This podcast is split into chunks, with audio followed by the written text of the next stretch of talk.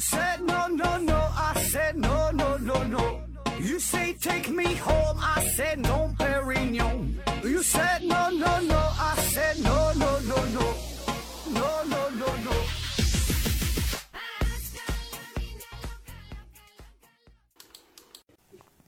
拼命探索，不计后果。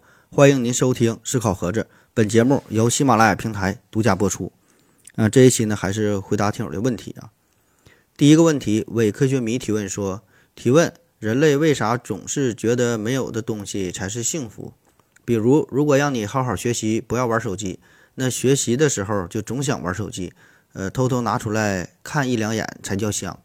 但是呢，让人正经玩手机的时候又觉得不香了。啊，偷偷的在被窝里看小说就觉得很有意思，呃，让你放开大胆的看小说呢也不香。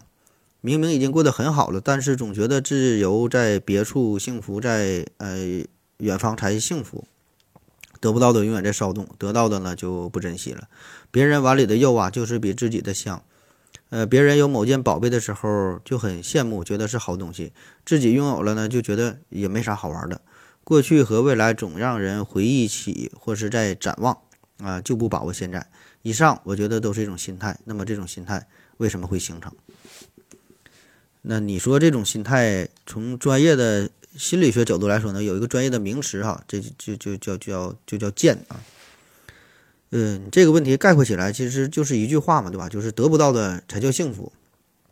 我们有很多名言警句都是反映这个事儿。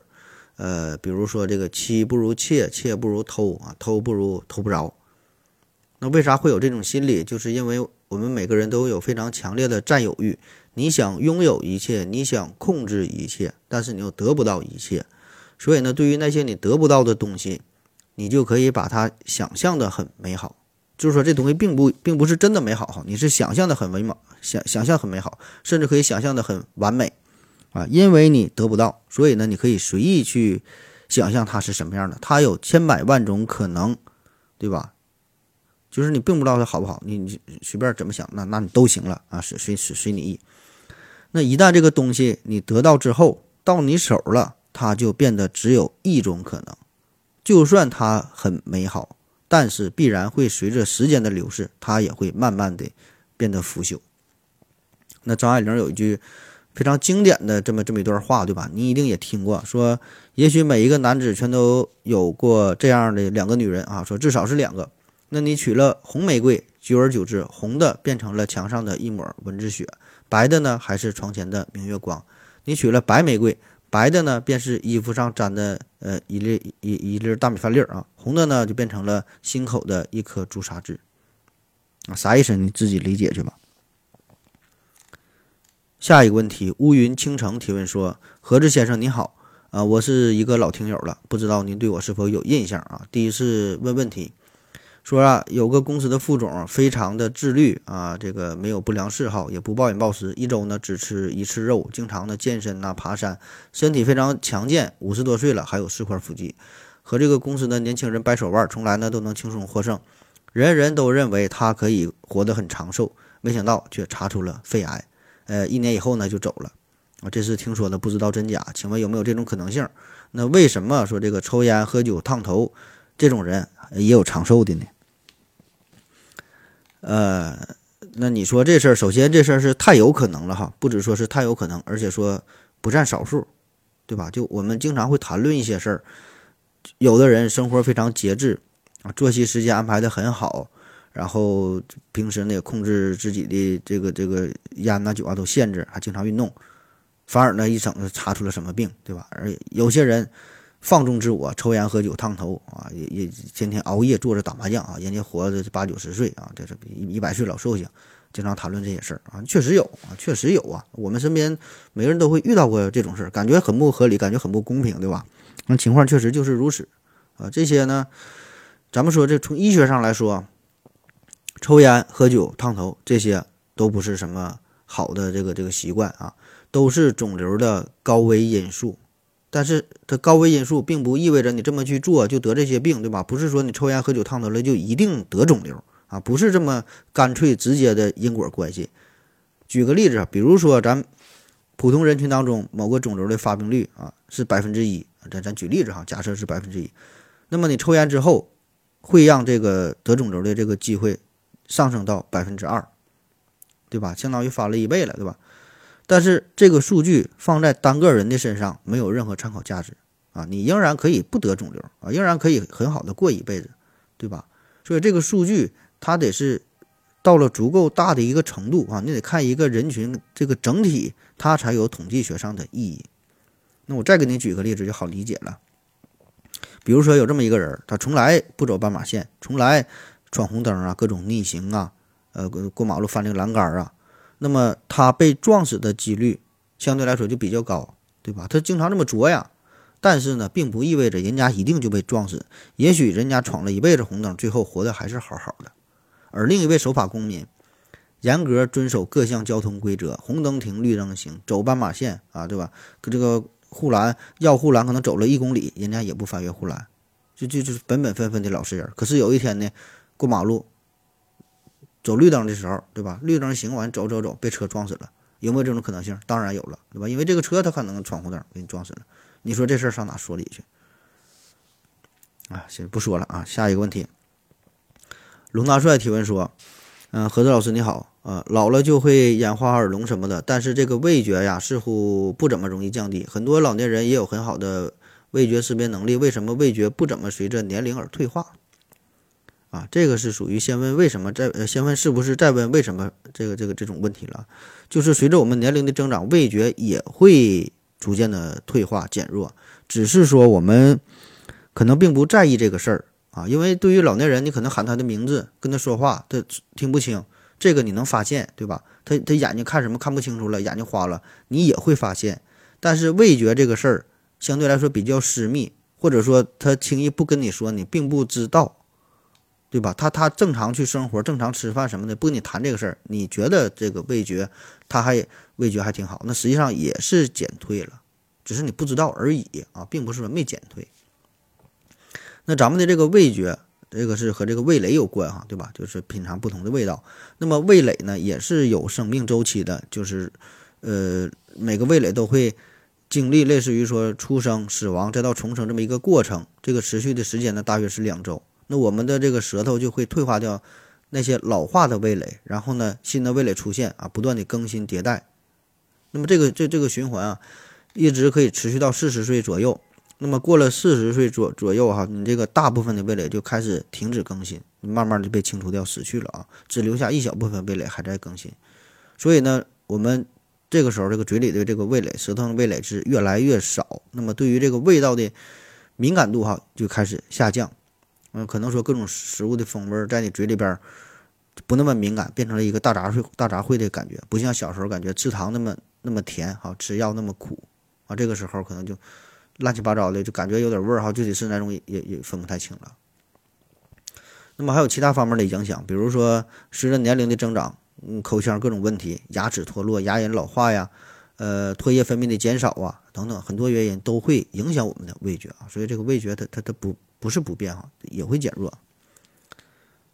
下一个问题，幺三三七二六三 Q A W U V U 啊提问说，何子老师，请问谈恋爱会让人上瘾吗？我就很喜欢刚开始谈恋爱的感觉，但是过一段时间呢就会厌烦。我知道对方是自己可以过一生的人，自己却总是会想其他人，啊，这是什么心理啊？哎呀，你这人啊，我这。头一次发现呢，头一次听说这能把渣男说的像像你说的这么清新脱俗的。下一个问题，有金二十九提问说：“何子你好啊，听喜马拉雅催眠的时候，当我设定三十分钟的时候呢，肯定听不完啊，十五分钟呢基本就能睡着了。可是每次我设定二十分钟的时候呢，肯定听完二十分钟还总是睡不着。”这这那那那你就设三十分，你你就设置成一个小时呗。你这听咱节目也不收钱，就使劲听呗，对吧？这个就属于一个心理预设的问题。那因为在你在你设定三十分钟的时候，你就非常非常放心，对吧？觉得时间足够长，可以安心的睡觉了。所以呢，你这个心情一放松之后，可能根本就不用三十分钟，十分钟你就睡着了。那在你设定二十分钟的时候呢，你就觉得时间就不够用，你就没法完全放松下来，总担心万一睡不着怎么办？越担心越睡不着，越睡不着越担心，哎，最后进入恶性循环啊！到了二十分钟真没睡着，啊。所以听咱节目，你就你就设置成这这听完这一集吧，对吧？基本咱们这个长篇是一个小时，短篇的那基本也得有二十多分钟啊。我觉得基本上是够用的啊。你自信一点，听咱们节目你不可能是完整的听完一期啊，你保证保证会睡着的。下一个问题，尘封的心，呃，封，呃，进封的心啊，提问说，何总，我一直不理解坦克炮和海上军舰舰炮的稳定机构原理，还有就是晃动时，晃动随时啊，晃动随时都在啊，稳定仪是被动的，只有发现晃动才发出调整命令再调整，那么理论上应该是慢半拍啊，可为什么都打得这么准啊？第一次提问忘翻牌，啊，这个比较专业啊，关于这个。火炮哈是怎么调整的这个问题？这个船舶在海上航行的时候，呃，会受到风浪啊等等一些外力的扰动，那从而呢会产生各种各样的运动，对吧？那我们生活在一个三维的世界，所以这个船舶它概括起来，它的运动呢有六种方式，呃，分别是横摇、纵摇、手摇、横荡、纵荡、垂荡啊，这啥意思啊？你在脑中自己想一想，就是一方面呢是在这本身这三个方向上的摆动。另外一个呢，就是以这三个方向为轴，绕这个轴旋转的运动啊，这么六种形式。那对于这个船舶本身来说啊，这些呢都会给它带来非常严重的影响，对吧？比如说对于船体来说，可能呢导影响这个船体的稳定的结构，对吧？那对于船上的船员来说，可能直接就给你干吐了。那对于船上的机器设备来说，也会导致它的老化，影响它正常的使用。那最明显、最明显的就是你问的说这个船上的武器。呃，那咱看电影，咱感觉这个狙击手他开枪的时候，就连呼吸都得反复练习，对吧？就是因为那个呼吸啊、心跳啊，可能都会影响到射击的精准性。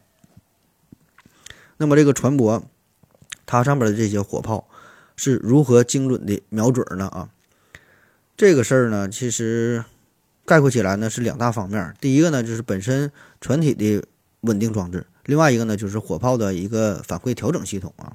咱分别介绍一下。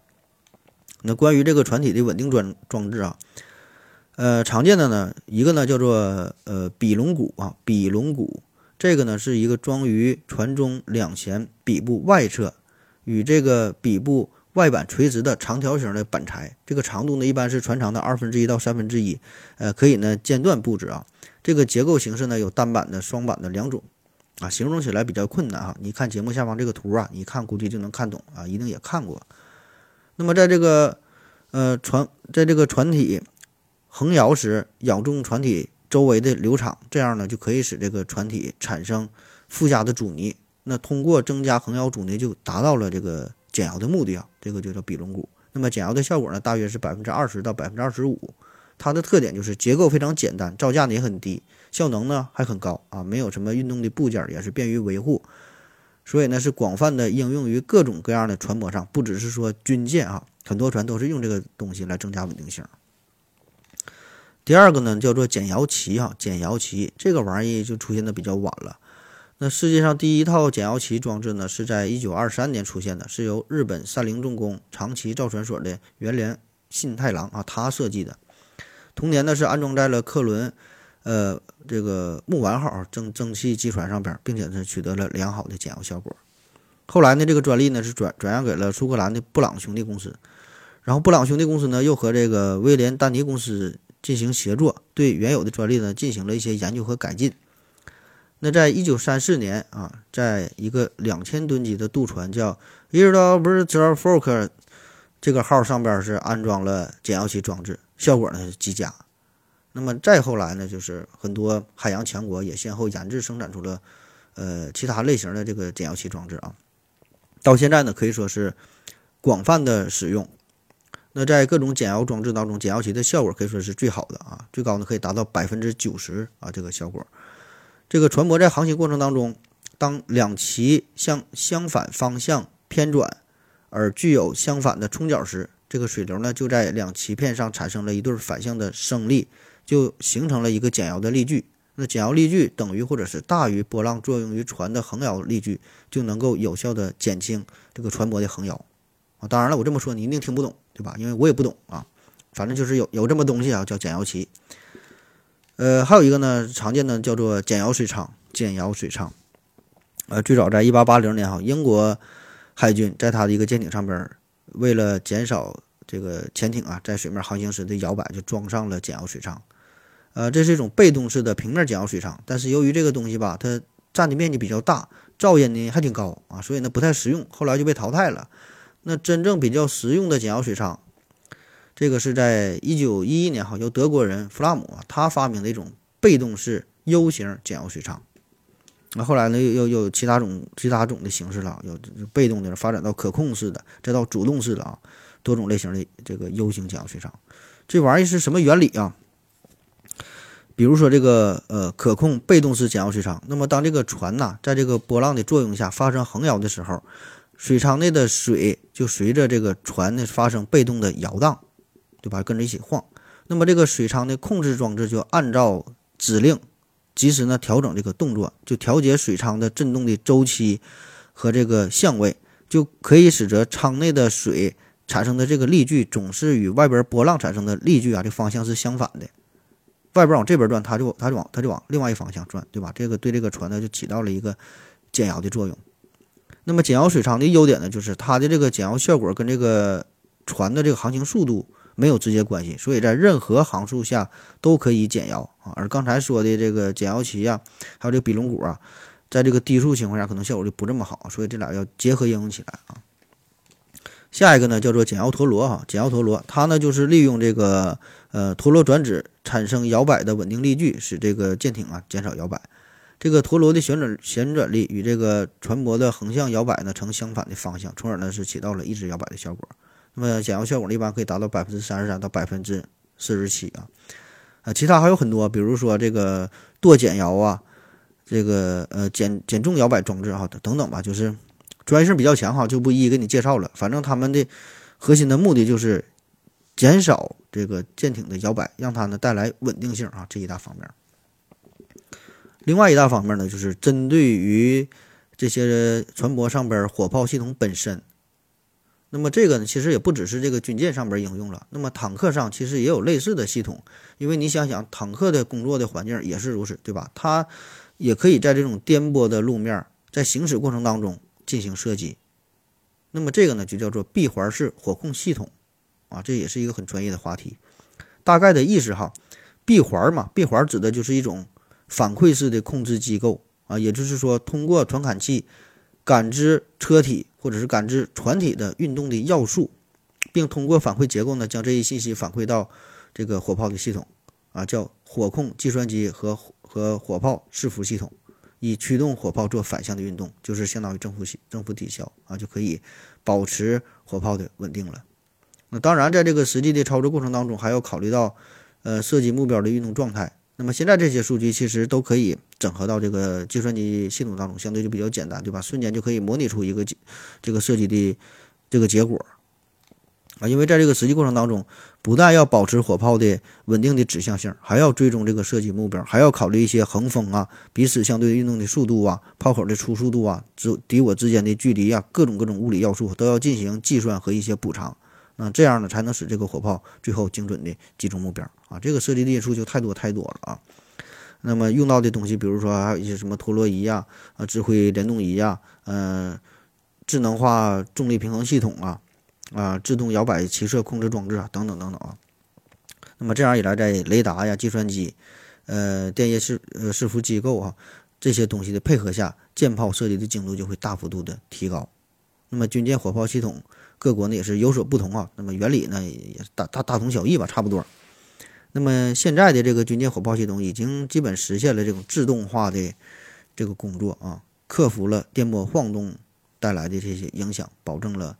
呃，可以精准的击中目标。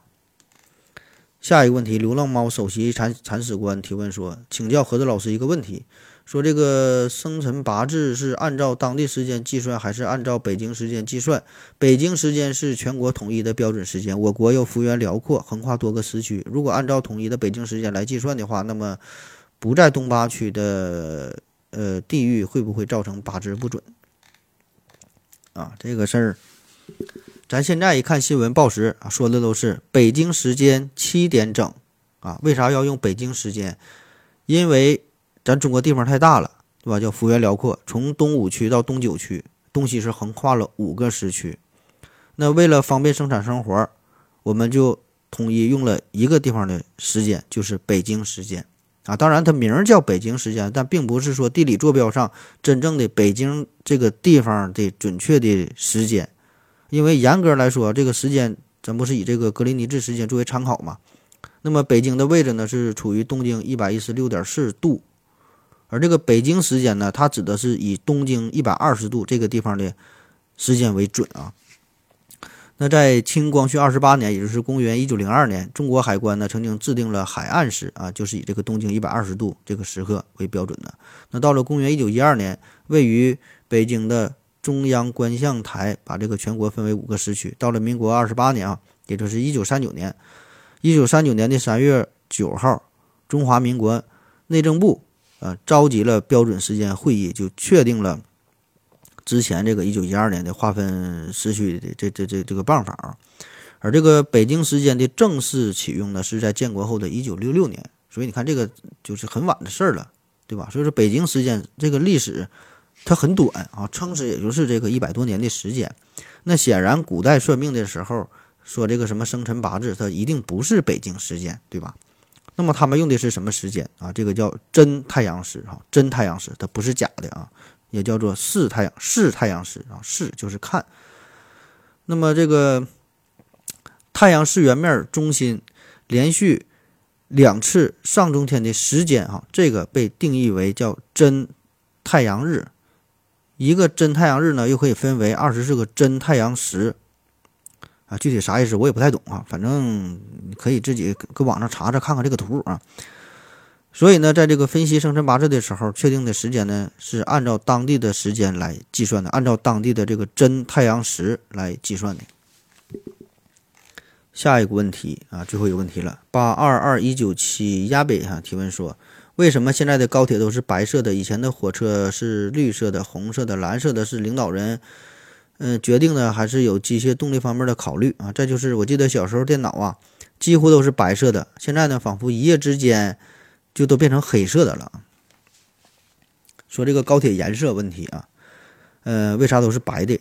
嗯，其实你会发现哈，不只是高铁，还有飞机，对吧？大多数的高铁、飞机也都是白色的啊，或者说以白色为主吧。那如果你非要抬杠的话，自然很容易也可以找到其他颜色的高铁和飞机啊。咱说大多数情况都都是白的啊。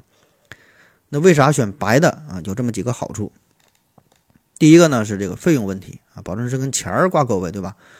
那么，比如说飞机，对于一架飞机来说，进行彩色分彩色喷绘的费用大约在五到二十万美金之间啊。这个具体的飞机型号不同的吧，价格不一样，五到二十万啊。那同时呢，整个喷漆工作呢，还需要耗费至少两到三周的时间。那么这段时期对这个收入也会造成损失。那同时呢，你喷上更多的彩色这些涂料，对吧？那这不叫涂料，用的是什么油啥的？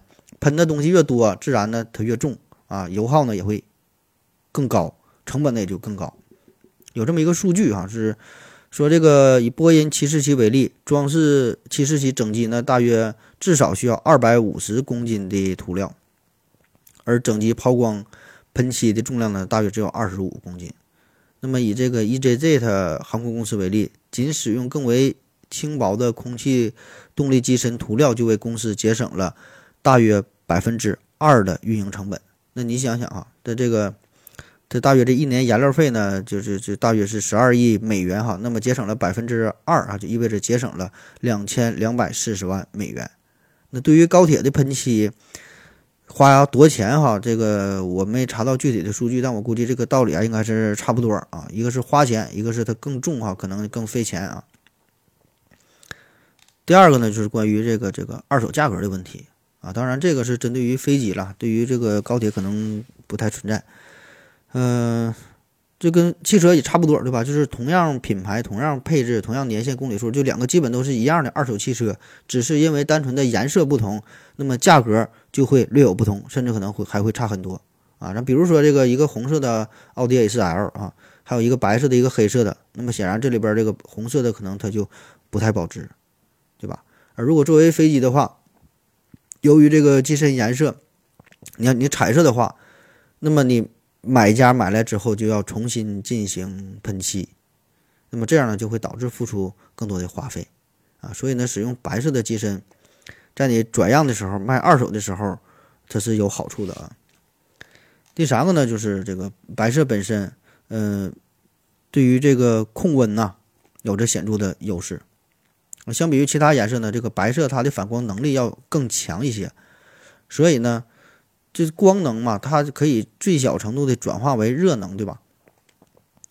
就是说，当这个一当这个其他颜色的，不管是飞机啊，还是说高铁呀，那么其他颜色的话，它吸收光能之后就可以转化为热能。那么这个热对于物体本身来说是一个不利的因素，可以导致这个材料的变形啊。特别有一些材料可能对温度比较敏感，还会造成安全隐患啊。所以呢，这个白色是有一定的控温的优势啊，有一个安全的优势。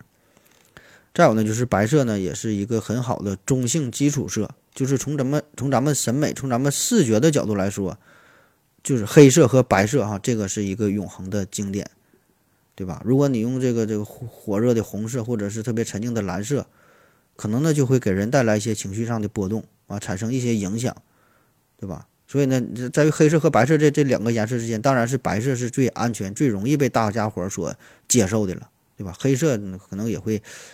呃，带来一些负面的一些情绪，所以这个白色是最安全啊。从这个审美、从心理学的角度来说也是如此。再有呢，就是一个良好的能见度啊。这个能见度不是说从飞机上看别人，从高铁上看别人，而是对于飞机和高铁本身来说，被别人看哈，因为你这些飞机也好，高铁也好，要长期的呃规律的进行一些检修，就是发现那些问题，对吧？就机身上面有一些呃腐蚀啊，一些裂纹啊。对吧？甚至说一些漏油啊等等一些危险的信号。那么，如果以白色作为背背景色啊，作为底色，就相对比较容易发现。当机身上出现裂纹啊，对吧？凹凸不平啊、锈蚀啊等等一些情况，一目了然。你换成黑色，其他颜色就不容易被发现。那历史上很多这个飞机的事故啊，可能都是由于这些不起眼的小瑕疵所造成的。所以呢，从这个安全角度出发，白色呢也是最方便操作的。再有呢，就是这个耐用啊。从耐用的角度来说，那，飞机、高铁每天都要频繁的工作，外边风吹雨风吹雨打，对吧？就算不风吹雨打，晴天的时候，大太阳天暴晒，如果是其他颜色的话，也是很容易掉色，是吧？这个就很很显眼，不好看，对吧？你你要修呢，还得花钱，不修呢不好看。所以那个白色相对来说呢，也是维护的费用比较低。呃，再有呢，就是从这个商业角度来说。以白色为底儿啊，如果有人想打广告的话，以白色为底儿打广告，预留出广告位啊，这也是比较方便，还能增加一些收入啊。然后你说电脑这个事儿哈，电脑显示器现在主流基本都是黑色，这咋回事儿？那早期的这个 CRT 显示器时代，CRT 就就就原来那个大脑袋那种的啊，那个时候呢，基本是以白色和黑色为主，对吧？好像白色更多一些啊，偶尔有一些淡蓝色，一些一些其他其他的一些颜色吧。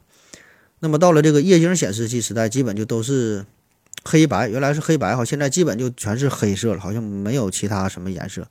我觉得这个主要的原因还是就是从这个审美的角度来说啊，黑色呢更容易被大多数人所接受啊，起码说是不反感，对吧？不反感。很多其他颜色可能有人觉得我接受不了，而黑色呢，就不招人烦，哎，这个它就足够了啊。啊，好了，今天节目就是这样，感谢您的收听啊，谢谢大家，再见。